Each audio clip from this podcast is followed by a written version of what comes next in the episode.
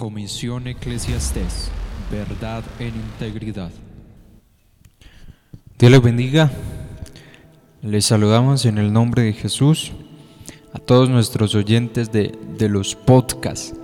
Que Dios les siga bendiciendo. Esperamos que ya hayan escuchado nuestros podcasts anteriores y hayan sido de edificación, de bendición para su vida. También que comente y comparta con de pronto con sus amigos, familiares de este proyecto de podcast. Sé que será de grande bendición. Eh, debido pues también a que tratamos diversidad de temas, no, no es algo eh, o no se tratan los mismos temas en todos los podcasts. Entonces, esto es algo bueno. Y les recordamos que también eh, nos empiecen a seguir en las plataformas de Facebook, Instagram, YouTube como Comisión Eclesiastés. Y les aseguro que será de grande bendición. Estamos compartiendo contenido eh, constantemente, haciendo transmisiones, eh, compartiendo reflexiones, imágenes con frases o versículos bíblicos. Entonces les aseguro que va a ser de bendición. Y bueno, estamos en un nuevo, episodio y aquí su servidor Steven Ruiz. Eh, y vamos a, a, tratar un poquito más de lo que trata la apología. Ya en un podcast anterior vimos como una introducción a lo que es la apología, su importancia dentro de la cosmovisión cristiana. Y hoy vamos a hablar de un tema bastante interesante y es la resurrección. Y, yo quisiera preguntar de pronto si usted sabe cuán importante es para la fe cristiana esta verdad bíblica. Si usted sabe cuán importante es que Cristo haya resucitado de entre los muertos. Y esto es fundamental diría que es el pilar sobre el cual está sentado el cristianismo entero. Es decir, si la resurrección, este episodio histórico importante, supremamente importante para la fe cristiana, eh, es hallada como falsa, todo el cristianismo como tal se derrumba, porque este es el pilar fundamental. Y es que nosotros eh, no estamos acostumbrados a hablar de este tema mucho, eh, y, y si hablamos de lo que pasó en el Calvario, y lo que pasó en el Calvario es supremamente importante.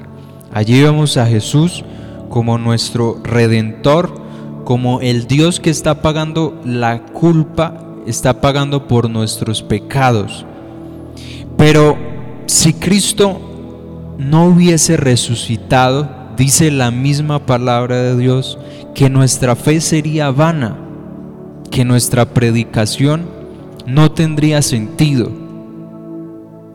Porque lo importante es lo que sucedió después de la cruz. Al tercer día Cristo resucitó de entre los muertos, dando a entender que Él era el Dios Todopoderoso y que tenía la potestad, el poder, el dominio sobre la muerte misma. Entonces, vamos a leer unos versículos de la palabra de Dios para que nos contextualicemos y entendamos que esto es algo serio. Dice la palabra de Dios en 1 Corintios capítulo 15, verso 14, y si Cristo no resucitó, vana es entonces nuestra predicación, vana es también vuestra fe. Y el versículo 17 del mismo capítulo dice, y si Cristo no resucitó, vuestra fe es vana, aún estáis en vuestros pecados. Porque Cristo lo que hace con la resurrección es traer la victoria de su sacrificio. Murió como hombre, pero resucitó como Dios.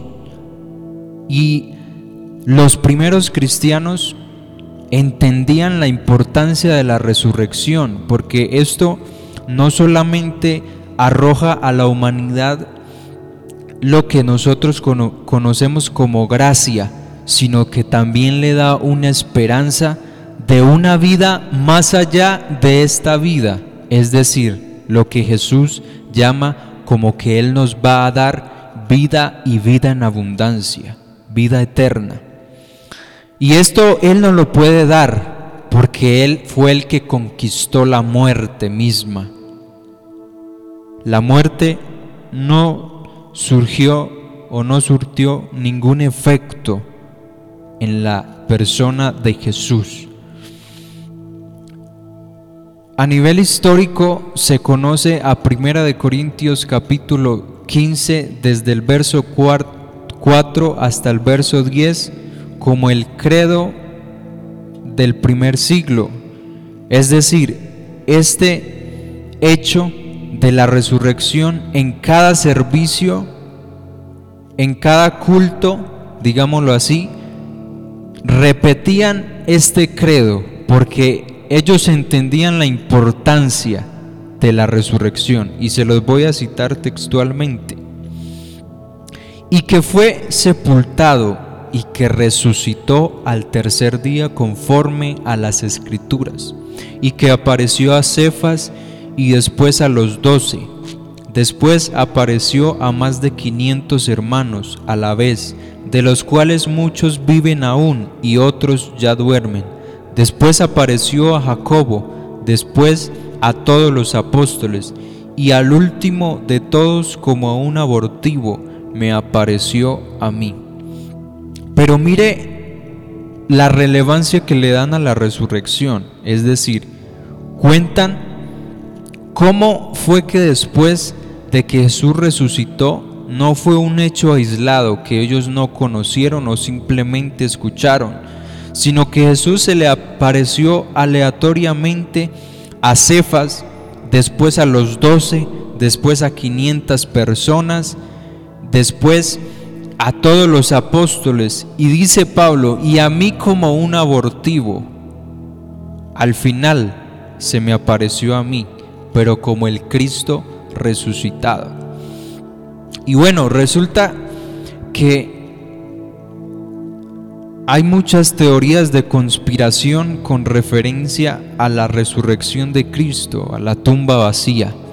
Y es que de alguna manera los escépticos, las personas han dicho primero que la Biblia es un, es un libro que es cristiano, y que por lo tanto sus relatos no son reales, porque ellos argumentan que los cristianos del primer siglo, los escribas, fueron los que anexaron todas esas eh, cosas de que Cristo resucitó de entre los muertos al tercer día.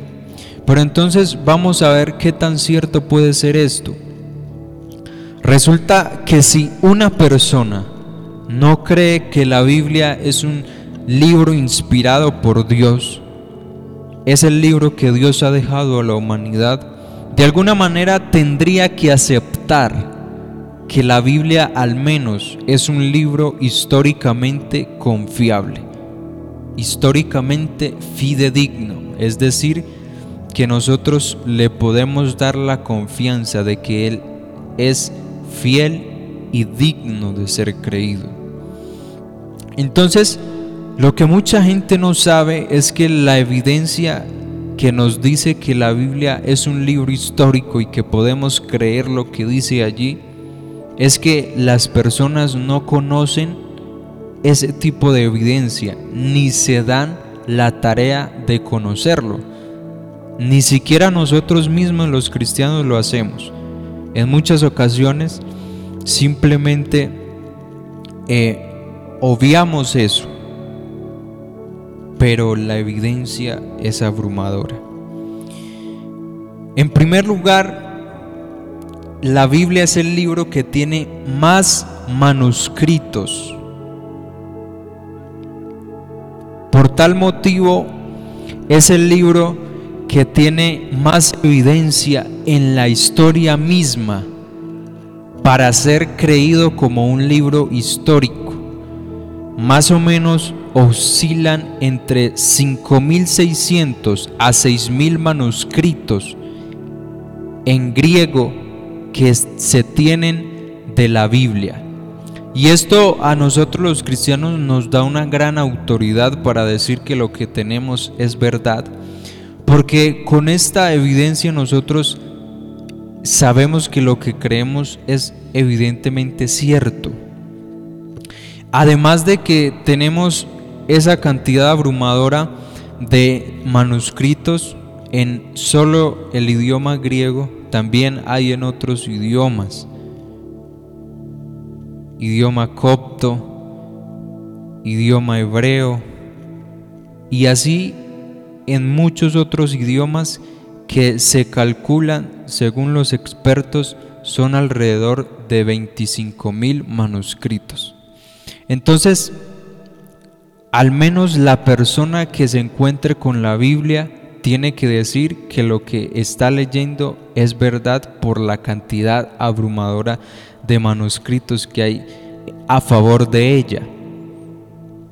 Y es importante no solamente que al acercarnos al escrito bíblico lo veamos como algo histórico, sino como que en verdad es la revelación de Dios para el hombre, para el ser humano.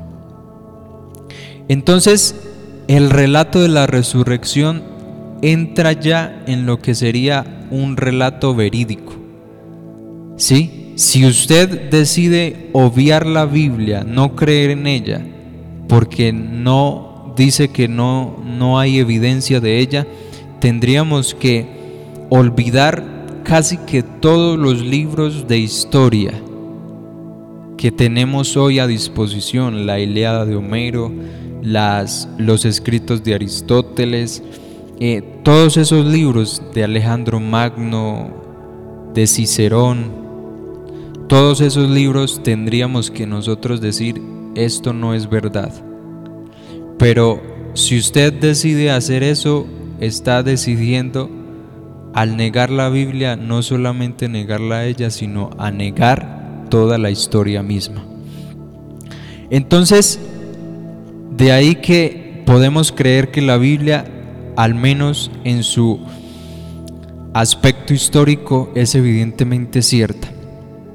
Y una de las cuestiones importantísimas es que las primeras personas en encontrar la tumba vacía de Jesús fueron mujeres.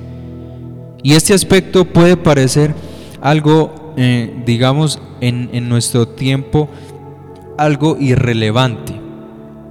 Pero en el primer siglo, donde las mujeres no tenían voz ni voto, eso era algo revolucionario. Y la Biblia lo tiene escrito este hecho tal como fue o como pasó. No altera ningún hecho. Y es que las mujeres en el primer siglo no tenían absolutamente nada de credibilidad. Entonces, de que esté escrito que específicamente las mujeres fueron las que encontraran la tumba vacía de Jesús, esto nos dice que están escribiendo los hechos tal cual como fueron relatados o como sucedieron en, en ese momento. Entonces esto nos da un aspecto supremamente importante para basarnos en la resurrección de Jesús. Y es que si la resurrección no hubiera sucedido, en Israel mismo, en Jerusalén, se hubiera detenido esta religión, esta nueva religión naciente, o como lo llama el libro de Hechos, el camino. Y es que si allí fueron donde sucedieron los hechos y como algunos arguyen que Jesús eh, o los discípulos fueron los que robaron el cuerpo, pues era fácil para las personas de aquel momento hallar el cuerpo de Jesús y decir, bueno, en realidad no resucitó, los discípulos se lo robaron. Pero ¿qué ganancia o qué ganaban los discípulos con hacer esto? Nada, absolutamente nada. Porque es que antes el proclamar a Jesús resucitado, el predicar a Jesús, el dar las buenas nuevas de salvación en el momento de que sucedieron los hechos, esto acarreaba para esa persona persecución, muerte, sufrimiento, dolor, ningún beneficio, ni social, ni político, ni económico. Entonces, ellos mentir para sufrir, pues tenemos que pensarlo muy bien para decir que los apóstoles escondieron, robaron el cuerpo de Jesús y que por eso no estaba en la tumba. Y anexarle a esto que fueron perseguidos, odiados, masacrados, en algunos casos mutilados, fueron mártires. Y siempre se ha dicho que los peores eh, o las personas mentirosas nunca pueden sostener algo que ellos inventen durante mucho tiempo. Es que en algún momento alguno va a decir, no, esto no es así, sucedió de tal manera. Pero los discípulos en ningún momento se retractaron de que Jesús hubiera resucitado, porque para esto, para ellos, eso no era un acontecimiento que fue alucinado, soñado o que alguien les contó, no, como la Biblia misma dice, Jesús se les apareció a ellos mismos. Jesús comió con ellos cuando estaba resucitado ya. Y por eso ellos tenían esa gallardía de predicar el Evangelio de Jesús, porque ellos entendieron que Jesús no era un impostor, no era un mentiroso, que Él les prometió vida eterna y les iba a dar vida eterna. Y por eso con osadía ellos predicaban. Si usted se pone a leer los Evangelios, cuando Jesús estuvo en la cruz del Calvario, muchos abandonaron a Jesús. Pedro lo negó. Otros se fueron de su lado. Pero, es decir, si Cristo no hubiera resucitado, nos ponemos a pensar que los discípulos no hubieran tenido el ánimo, el entusiasmo, la gallardía, la valentía para predicar el Evangelio porque para ellos se había muerto su maestro, su Señor, su guía, y ahí había acabado todo. Pero Jesús resucitó y les dijo, un momento, yo no estoy muerto, yo he conquistado la misma muerte y les voy a dar vida y vida en abundancia, la que les he prometido. Esto ocasionó una transformación entera en todos los discípulos y las personas que creían en Jesús, porque les alentó a predicar, les alentó a decir lo que predicamos, lo que Jesús enseñó es evidentemente cierto. Él resucitó al tercer día, nos ha dado vida, propósito, más allá de esta vida, nos ha dado una esperanza que es perenne, una esperanza que no desfallece, una esperanza que no nos la puede quitar nada en esta tierra, porque nuestra esperanza, nuestro propósito está puesto en Dios y Dios es un ser que nunca cambia, un ser que es inmutable. Así que el propósito del cristiano se basa en eso mismo en que Jesús resucitó de entre los muertos, en que Jesús nos ha dado vida en abundancia y vida eterna. Y esto a nosotros nos brinda un propósito, algo en que confiar más allá de esta vida, en que sabemos que si de pronto aquí en este mundo no nos tratan bien o hay adversidades, tendremos algo más grandioso, más allá de esta vida, más allá de la muerte veremos a Jesús cara a cara. Y eso a nosotros nos reconforta, eso a nosotros nos da unas nuevas fuerzas para continuar.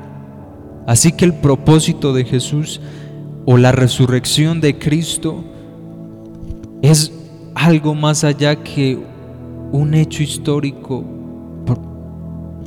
confiable y verdadero. La humanidad necesita una esperanza que sea inamovible, una esperanza que no la pueda mover ningún acontecimiento de esta tierra. Por eso Jesús es la respuesta. Jesús es el que le da sentido a la vida.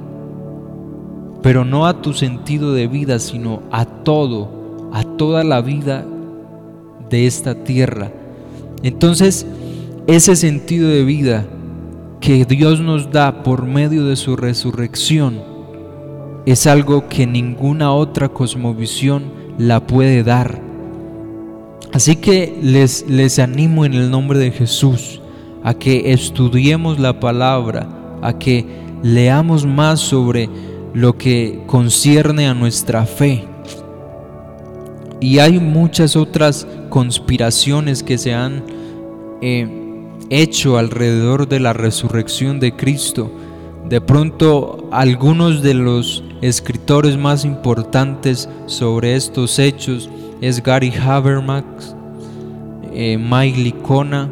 Ellos son dos eruditos en cuanto a la resurrección se refiere y ellos cogen las principales objeciones que se le hacen a este hecho histórico y las contrarrestan con la evidencia que tenemos.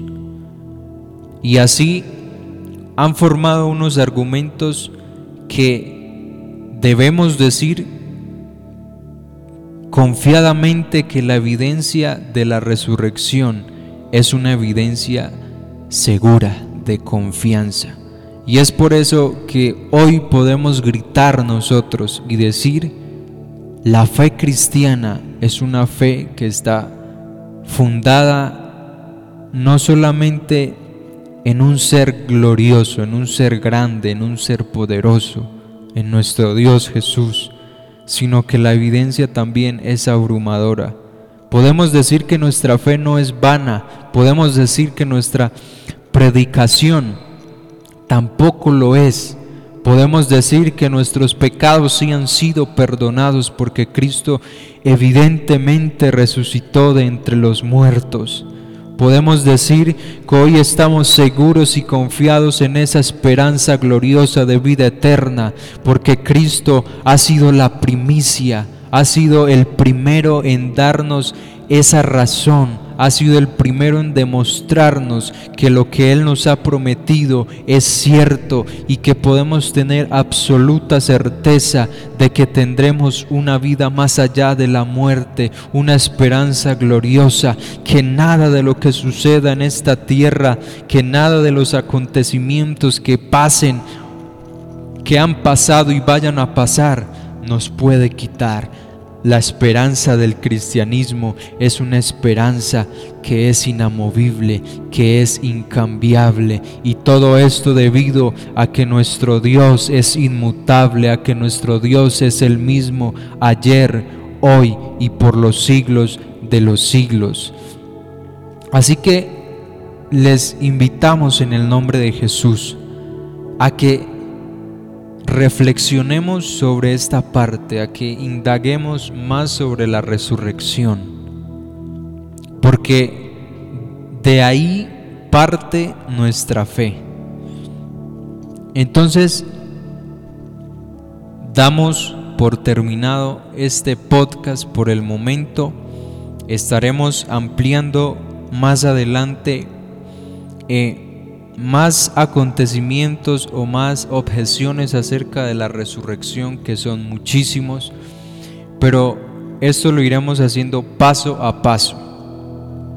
Entonces, esperamos que esto sea de bendición para ustedes, que les recordamos, eh, nos sigan en las redes sociales, escuchen nuestros podcasts, compartan nuestros podcasts y que esto sea única y exclusivamente para la gloria, honra de Dios. Que el Señor Jesucristo les bendiga ricamente. Comisión Eclesiastés, verdad en integridad.